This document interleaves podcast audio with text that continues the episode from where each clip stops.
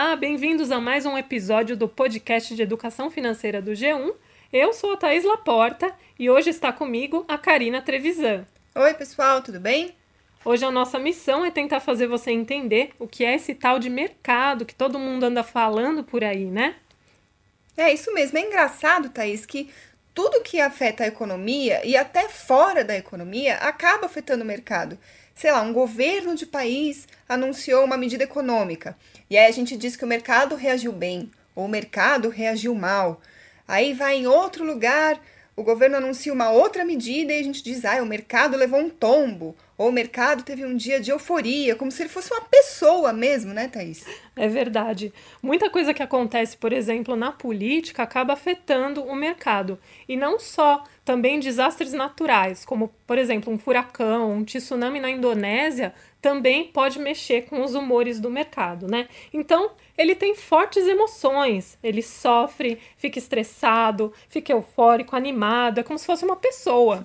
É, a gente fala assim, como se o mercado reagisse como um ser humano reagiria, porque o mercado nada mais é do que a junção de várias pessoas. É lógico, também tem empresas, fundos de investimentos, tudo isso junto faz parte do mercado. Mas afinal, uma empresa não é um, um, conjunto de várias pessoas atuando numa mesma coisa? Então, quando muitas pessoas ao mesmo tempo têm uma reação parecida, é o que a gente fala que a reação foi boa, a reação foi ruim, como se fosse uma pessoa só. Mas na verdade é a junção de todas elas, né, Thaís? É. Se ficou confuso, a gente dá um exemplo aqui.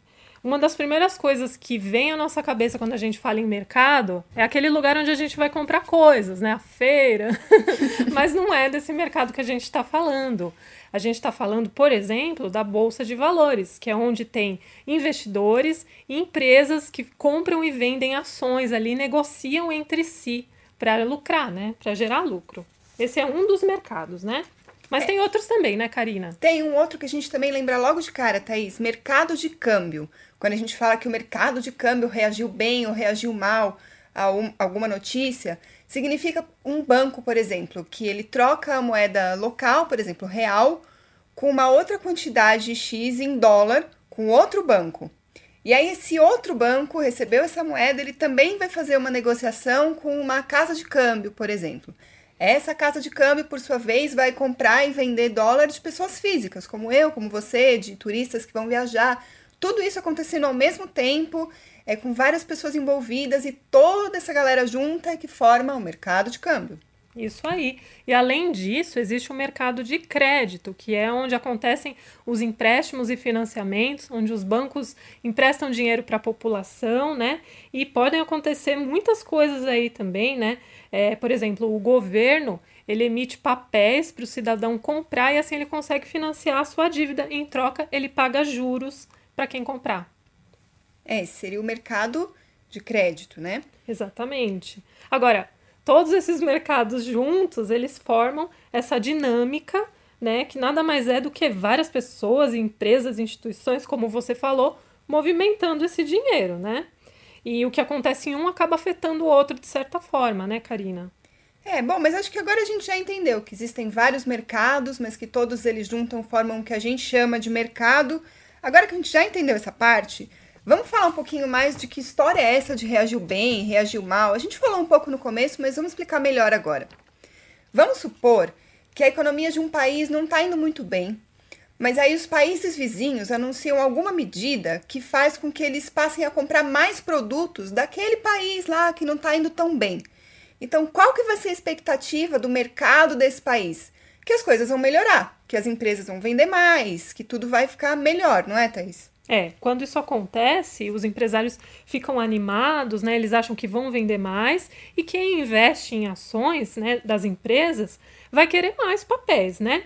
Isso faz o preço das ações subir, né? Então as bolsas sobem, todo mundo fica eufórico e a gente pode dizer que essa foi uma reação do mercado de ações a, no, a essa notícia dos países vizinhos. Isso. Agora vamos pensar em como seria a reação do mercado de câmbio a essa mesma notícia que os países vizinhos vão comprar mais produtos. O que, que o, o investidor ele pode pensar? Que se vai ter é mais transação comercial, vai entrar mais dólar dentro desse país que as coisas não estão indo tão bem, certo? Então, se vai ter mais dólar circulando na economia desse país, ele não precisa se garantir ou comprar mais dólar ou tomar alguma, alguma decisão assim é, para se proteger. Ele acha que a moeda do país que ele está, ela vai se valorizar e não o contrário. Então, ele não vai sair para comprar dólar assim numa atitude de emergência junto com outros investidores. O contrário. Então a tendência é que com menos gente querendo comprar dólar ao mesmo tempo, o preço do dólar vai cair. Ou seja, aquela notícia de que os países vizinhos vão comprar mais produtos fez o dólar cair naquele dia.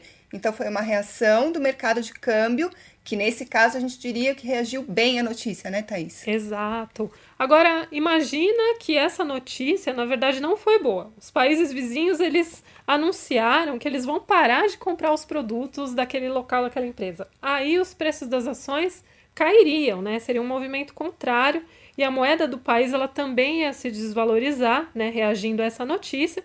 Inclusive os preços dos títulos do governo, né? Eles poderiam mudar aí a sua dinâmica, né? E essa seria uma reação negativa do mercado. É, ou seja, ia ser uma reação justamente contrária.